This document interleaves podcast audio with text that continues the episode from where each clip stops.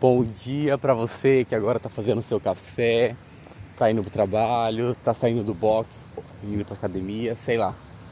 Bom dia para você que está se dedicando esse momentinho para refletir comigo no quinto episódio do Hipertrofiando com o PC. Bom, hoje eu tô aqui na minha caminhada matinal, como vocês já sabem, e tô numa companhia muito especial para mim, a Sara Caliana, psicóloga. Fala oi, Sara, pessoal. Oi, gente, bom dia. Eu nem avisei a Sara que eu iria começar esse podcast. Porque como eu falei pra vocês, eu não gosto de ter nenhum script. Só coloco o um negócio para acontecer e vai. Bom, ontem nós refletimos um pouquinho sobre esse papo de reconhecer o nosso valor, encontrar o nosso valor.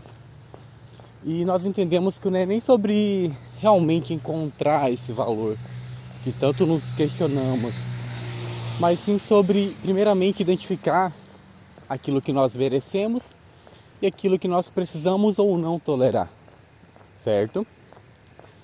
Hoje, ainda continuando nessa perspectiva, me veio aqui na minha cabeça agora sobre a importância de também agregar valor sobre o outro, para que a gente se conecte com esse valor pessoal.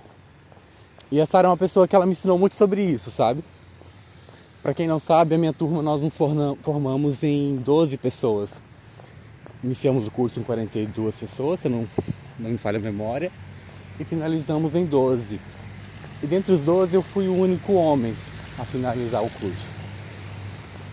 Sempre foi uma turma muito unida, muito afetuosa, extremamente desanimada.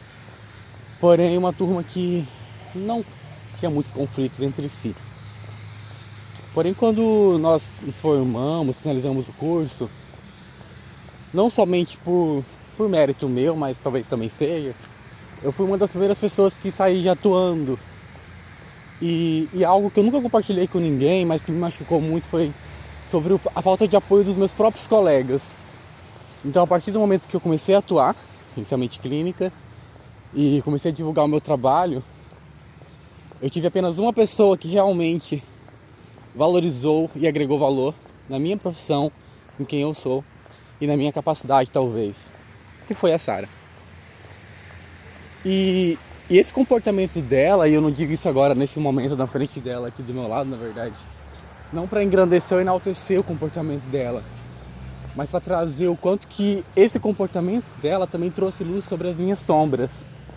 Porque até então eu também tinha muita dificuldade em direcionar apoio para o trabalho do outro. E se eu não me engano, foi no segundo podcast que eu falei sobre a gente identificar as nossas sombras também. Porque às vezes aquilo que nos incomoda muito no outro é justamente aquilo que nós estamos praticando ou reproduzindo.